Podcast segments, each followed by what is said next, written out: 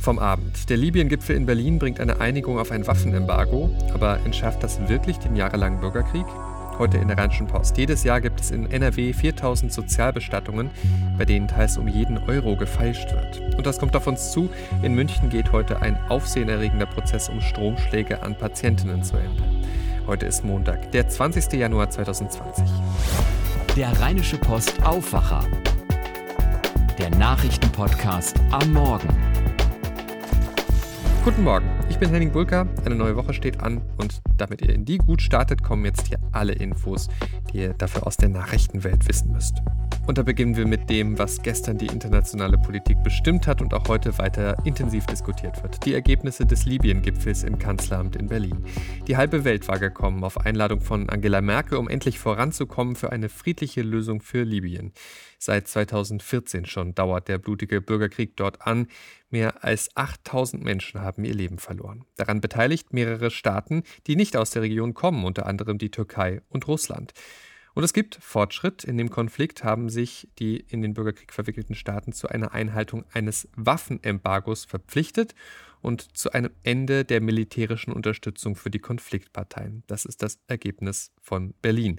Lea Matschlatt berichtet für die Deutsche Presseagentur.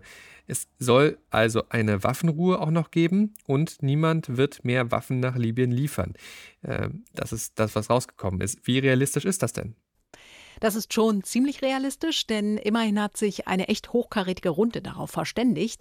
Der russische Präsident Putin etwa, der den libyschen General Haftar unterstützt, und der türkische Präsident Erdogan, der wiederum den libyschen Ministerpräsidenten Al-Sarraj unterstützt und noch entscheidender, auch Al-Sarraj und Haftar selbst haben zugestimmt, waren bei den Verhandlungen hier in Berlin dabei. Sie haben zwar nicht direkt miteinander gesprochen, sich aber jeweils von den Verhandlungsgruppen updaten lassen. Jetzt gibt es also erstmal einen Beobachtungsprozess, dass die Waffenruhe hält, dass kein Land mehr Waffen nach Libyen liefert. Wann ist denn dann endlich Frieden in dem Land? Das wird schon noch dauern, äh, mindestens ein paar Monate, wenn nicht sogar Jahre. Jetzt wird erst einmal genau geklärt, wie das Beobachten der Waffenruhe und äh, dass das Waffenembargos ablaufen soll. Wir wissen, dass die Arbeit jetzt eigentlich erst begonnen hat und dass äh, sicherlich ein schwieriger und arbeitsintensiver Weg noch vor uns liegen wird. Sagt Bundesaußenminister Maas. Er will heute schon mit den anderen EU-Außenministern über Libyen sprechen. Und schon im Februar dann setzen sich die Außenminister der Länder zusammen, die in Berlin mit am Tisch saßen gemeinsam mit internationalen Organisationen. Die Bundeswehr wird ja in Libyen vorerst nicht zum Einsatz kommen. Das hat Bundeskanzlerin Merkel gesagt. Man dürfe den übernächsten nicht vor dem ersten Schritt diskutieren. Aber ganz ausgeschlossen ist es doch nicht, dass die Bundeswehr in Libyen zum Einsatz kommt, oder? Völlig richtig. Äh, ausgeschlossen ist das nicht. Denkbar wäre zum Beispiel ein Einsatz, um den dann dort hoffentlich bald eintretenden Frieden in den ersten Jahren zu überwachen. So eine Entscheidung zu einem Bundeswehreinsatz steht aber vorerst nicht an. Wie überhaupt sich Militär grundsätzlich zurückhalten sollte, sagt Kanzlerin Merkel. Es ist, glaube ich, gerade in den letzten Tagen noch einmal sichtbar geworden, dass es keine Chance auf eine militärische Lösung gibt. Das würde allenfalls das Leiden der Menschen vergrößern. Es geht um eine politische Lösung und die zu finden, dass das gelingt. Da sieht es nach der Libyen-Konferenz gut aus. Danke für die Infos, Lea Matschulat. Außenminister Maas hält es nach der Berliner Libyen-Konferenz übrigens für nötig, auch über die EU-Rettungsmission Sophia für Flüchtlinge in Seenot auf dem Mittelmeer neu nachzudenken. Mit Blick auf die Flüchtlingslager in Libyen in Nordafrika sagte er am Abend bei Anne Will in der ARD, ich glaube, mit dem Prozess, der jetzt in Gang gesetzt worden ist, ist das einer der Punkte, bei dem die Europäische Union auch in die Verantwortung kommen muss.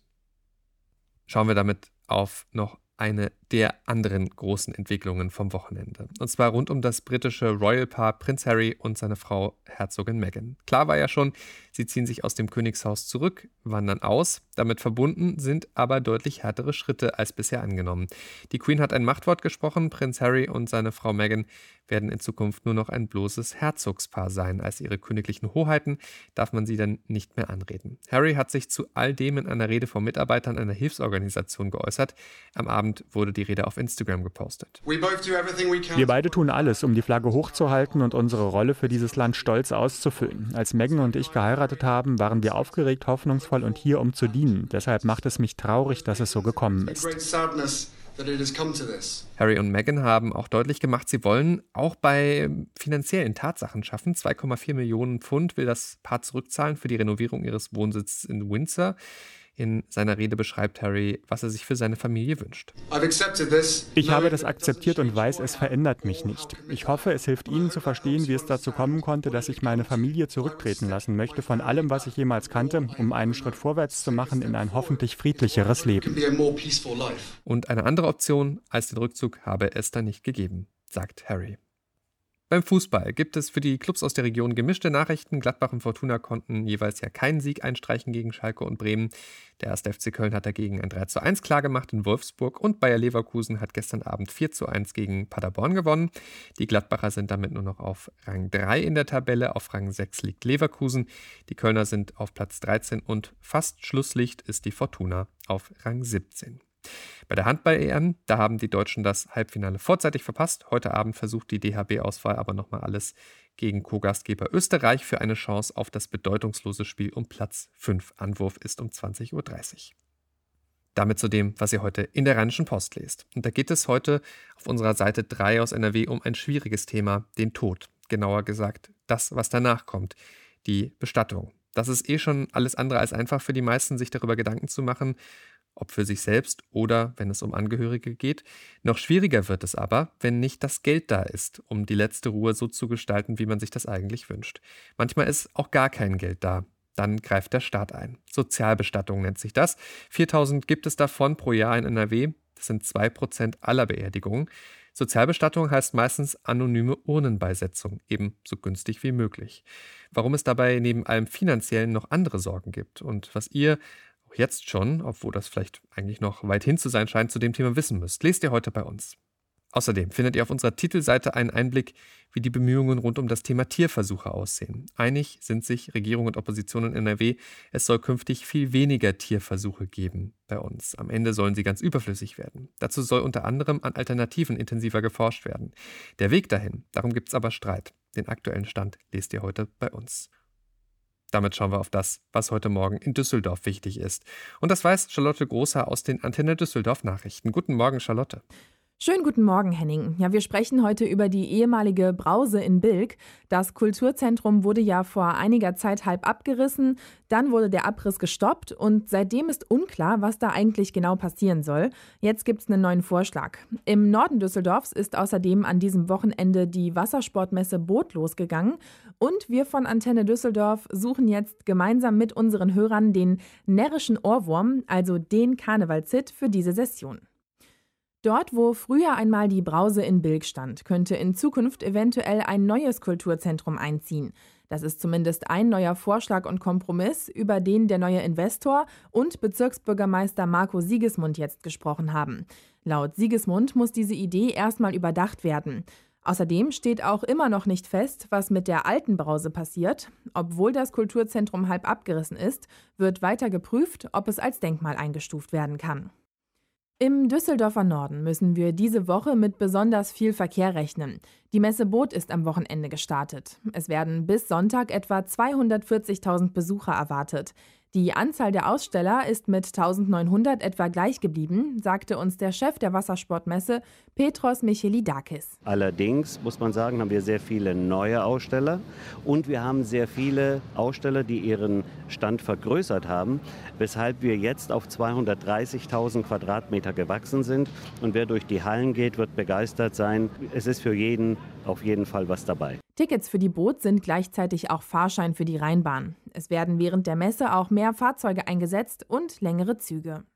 Antenne Düsseldorf sucht auch in dieser Karnevalssession den närrischen Ohrwurm. Seit heute kann für die Finalisten abgestimmt werden. Auf unserer Homepage gibt es alle Lieder zum Nachhören und die Möglichkeit, für einen Karnevalssong abzustimmen.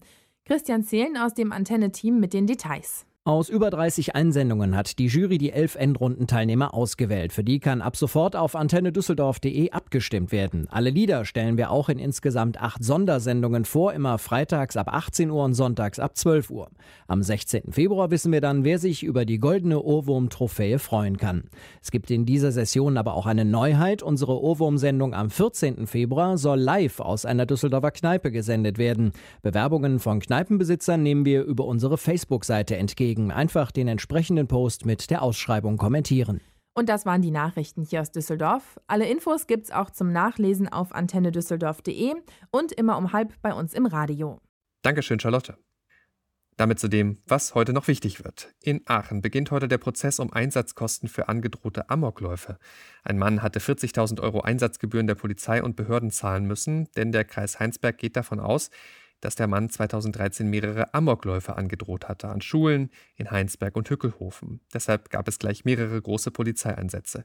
Der Mann will das Geld aber nicht zahlen und hat deshalb dagegen geklagt vor dem Aachener Verwaltungsgericht.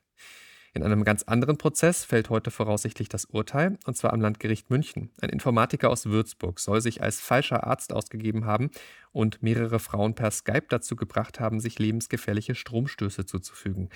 Das Ganze zeichnete er auf. Angeklagt ist er wegen 88-fachen versuchten Mordes. Die Staatsanwaltschaft fordert 14 Jahre Haft und die Unterbringung des Angeklagten in einem psychiatrischen Krankenhaus.